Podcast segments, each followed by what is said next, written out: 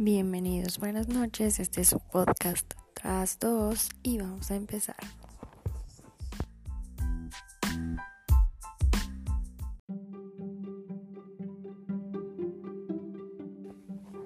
Y comenzamos, es una muy buena noche para empezar a hablar acerca de cine y el día de hoy vamos a hablar acerca de 10 curiosidades de Amelie.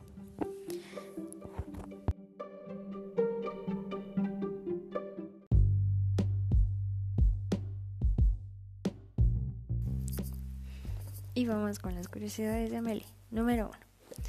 Cuenta la leyenda que Jean-Pierre Junet quedó impresionado por Emily Watson en la película de Rompiendo las olas de Lars von Trier. Entonces Junet empezó a escribir el guion de la película basado en Emily, pero posteriormente debido a muchas pruebas que se hizo se dieron cuenta que no, no funcionaba, entonces el, el francés decidió hacer un casting. En este casting llegó Audrey y en un segundo supo que ella era la indicada. Número 2. La cafetería donde trabaja Melissa hizo tan famosa como la Torre Eiffel, debido a que Jeanette vivía enfrente de la cafetería, que esta cafetería se llama de Dumoulin, que en ese tiempo estaba en quiebra. Sin embargo, después de la película y de toda la conmoción que creó la película, llegaron turistas de todo el mundo a conocer la cafetería, que está situada en el número 15 de la Rue Pic en Montmartre, que conserva toda su fachada, las luces neones, etc. Número 3. El diseño de la frutería del malhumorado y abusador señor Colignon. En la vida real, este señor es un argelio llamado Ali. La frutería es real y es un negocio del señor Ali, pero también como la película fue vista como una oportunidad tanto para sacar a flote su negocio, también pasó a sacar un disco. La frutería permanece intacta y de hecho se venden souvenirs ahí. Está, está ubicado en el número 56 de la ruta. Número 4. Batió un récord en taquilla y fue muy premiada. Recaudó 23 millones de espectadores en, el, en todo el mundo sin contar los fans de Emily y es la segunda película más taquillera en Francia después de Untouchable. Número 5. Jean Tiersen. Si bien su banda sonora es una de las más famosas y vendidas en el cine, Jeanette lo descubrió casualmente mientras iba en el auto con su asistente de dirección. Y en el momento que Jeanette escuchó las piezas musicales de Jean Tiersen, entendió que era como fundamental para la película. Número 6. Bueno, Juárez Machado, ¿qué tiene que ver este pintor brasileño en todo esto? Se dice que Jeanette eligió la paleta de colores de la película inspirada en el pintor, en donde predomina el verde, el amarillo y el rojo, en el azul casi nunca aparece. Número 7. El gnomo viajero, todos recuerdan la trama del gnomo que recorre el mundo y curiosamente esta inspiración proviene de un caso real que se sitúa en Francia en 1997 en donde un tribunal eh, enjuicia a una persona que es el líder del Frente de Liberación de Gnomos por robar 150 gnomos de jardín. Número 8.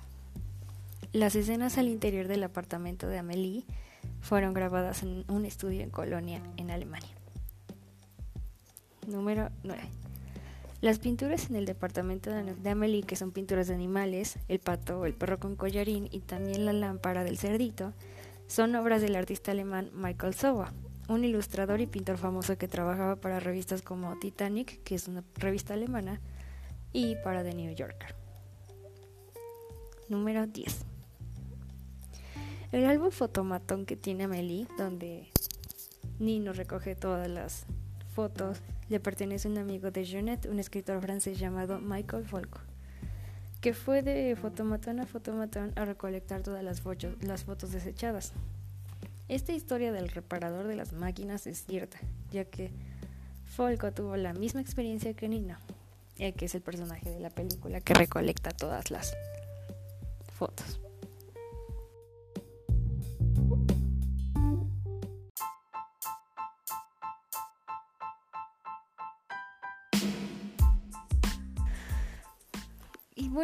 Es tiempo de pasar a otro tema que no son curiosidades, sino es una es un hecho más bien. Y vamos con lo que es Versace y Michael Kors. Bueno, no sé si se enteraron, pero Versace está ya bajo el imperio de Michael Kors. Michael Kors es una marca muy reconocida por hacer lo que es zapatos, bolsas, relojes, cositas así. Pero Versace es una de las marcas italianas más importantes. Entonces, tenemos los siguientes datos recopilados. Se vendió en 2.100 millones de dólares nada más. Versace, recordemos, es de las últimas marcas italianas independientes que existen en la industria de la moda.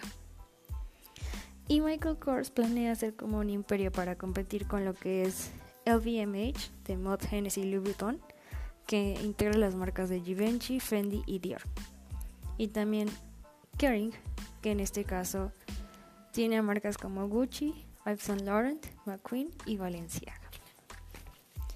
Bueno, entonces Kors pretende que su marca junto a Versace y lo que es Jimmy Choo uh, creen una, mm, una mega marca o una mega empresa llamada Capri Holdings Limited.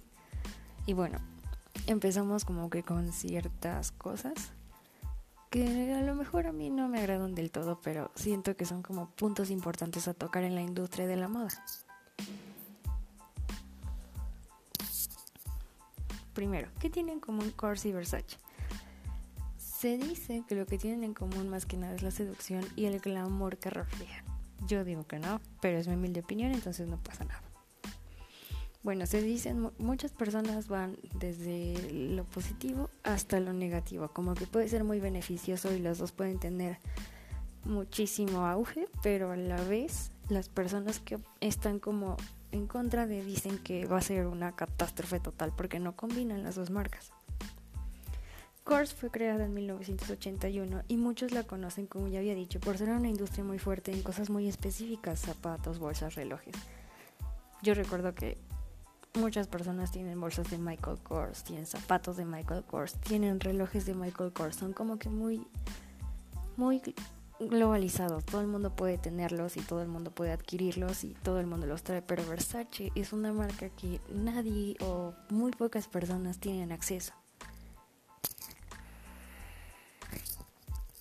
Versace se está creando o se creó en 1878 y esto se denomina, o bueno, la marca es muy conocida por ser glamorosa, pero también por tener un atractivo muy sexual que es en sí como el couture, como el lujo, como no sé, todo lo costoso. Y está alineado mucho con lo que es el patrimonio, la cultura y la artesanía italiana. Recordemos que los italianos tienen siglos y siglos de arte que es perfecto. Entonces se dice que toda esta alianza es como un poco sospechosa. Debido a que ya dijimos que Versace es una marca muy exquisita, exquisita y muy costosa. Pero lo que se pretende hacer se supone que es disolver fronteras en la moda. En un enfoque un poco más global. Ya que pues se pretende que sea el primer grupo de marcas de lujo que existen en Estados Unidos.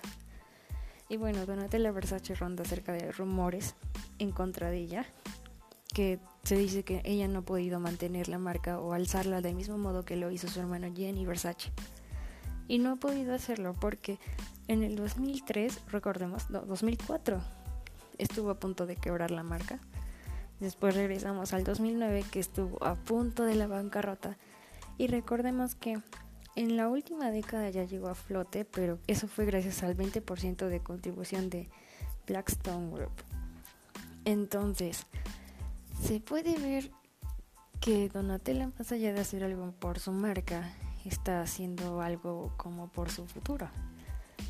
Y pues prácticamente está callando todos los rumores de la serie que sacaron recientemente de cómo Gianni Versace pues fue asesinado y todo lo que torna su vida y su muerte, etcétera, ¿no? Pues en conclusión no sé qué es, no sé realmente quede para el futuro entre Versace y, y, Michael Kors y toda esta alianza gigantesca que pretenden hacer. Pero honestamente yo siento que no es como la, la combinación perfecta.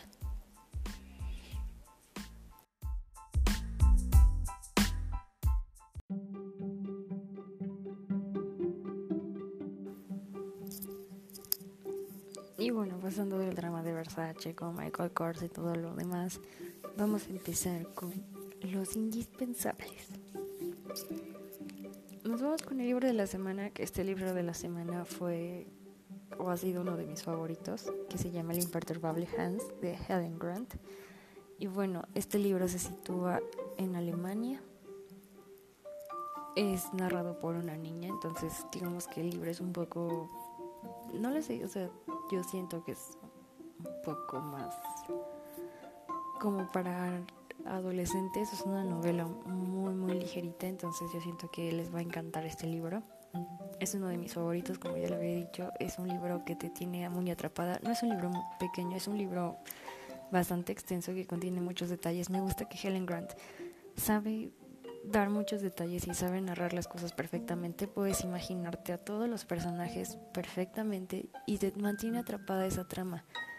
Porque realmente es ciencia ficción, pero es una ciencia ficción muy bien lograda.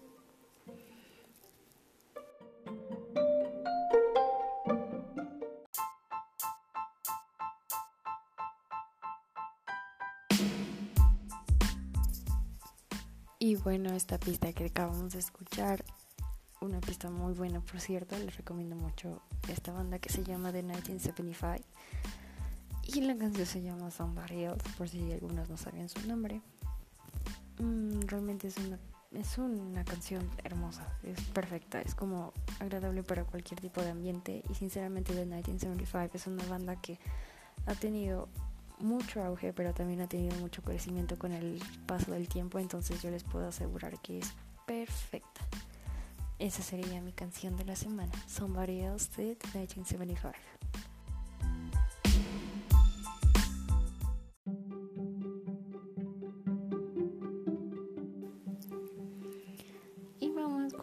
Película de la semana que se llama Atrápame si puedes, Catch Me If You Can de Steven Spielberg. Bueno, tenemos a un director muy impresionante que tiene una gran historia. No necesito contarles la historia de este director, pero es bastante buena esta película, inspirada en un caso real y la verdad me encantó. Bueno, es una de mis películas favoritas. Y tenemos a dos grandes actores, como lo son Leonardo DiCaprio y Tom Hanks. También tenemos a Amy Adams. Tenemos a muchas estrellas invitadas, o bueno, no invitadas, pero son actores también muy buenos que en vez de ser como solamente papeles secundarios se convierten en papeles que son fundamentales en, en esta película porque si no se perdería como que toda la historia. Y bueno, si tienen algún momento para verla, me encantaría que la vieran porque es una película muy, muy buena, sumamente buena que trata acerca de una persona muy joven que se dedica a estafar. Entonces, si tienen la posibilidad, estaría súper padre que la vieran.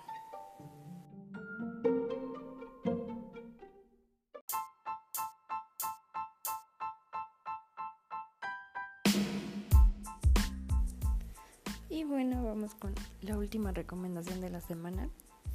Este es el arquitecto de la semana y vamos con Alejandro Arbena, que es un arquitecto chileno, ganador del premio Pritzker en el año 2016, hace dos años justamente y es muy bien conocido por lo que es arquitectura social, ya que él en Chile le hizo frente a la crisis mundial de vivienda y también generó proyectos de vivienda de interés social que son proyectos muy bien hechos. Si ustedes tienen la oportunidad de leer y quieren conocer más acerca de lo que es la arquitectura social y lo que engloba las obras de Alejandro Aravena, estaría súper bien que investigaran. Esta persona tiene una visión totalmente diferente acerca de la arquitectura social, de las casas de interés social de los espacios, la distribución, etcétera. De hecho, hay una TED Talk en YouTube, me parece. Voy a estarla subiendo en las redes sociales. Y pues la verdad, es una persona que nosotros debemos de conocer, seamos o no seamos arquitectos, porque es alguien que ha cambiado la perspectiva acerca de muchas cosas que nosotros solemos ver como muy muy poco atractivas. Recordemos que es un arquitecto chileno muy importante y también yo siento que los arquitectos mexicanos deberíamos de tener un poco de en cuenta cuáles son sus obras y cómo funcionan. Estaría súper bien que lo investigaran, que leyeran acerca de él, se informaran para que puedan conocer cosas nuevas, porque siempre es bueno conocer cosas nuevas.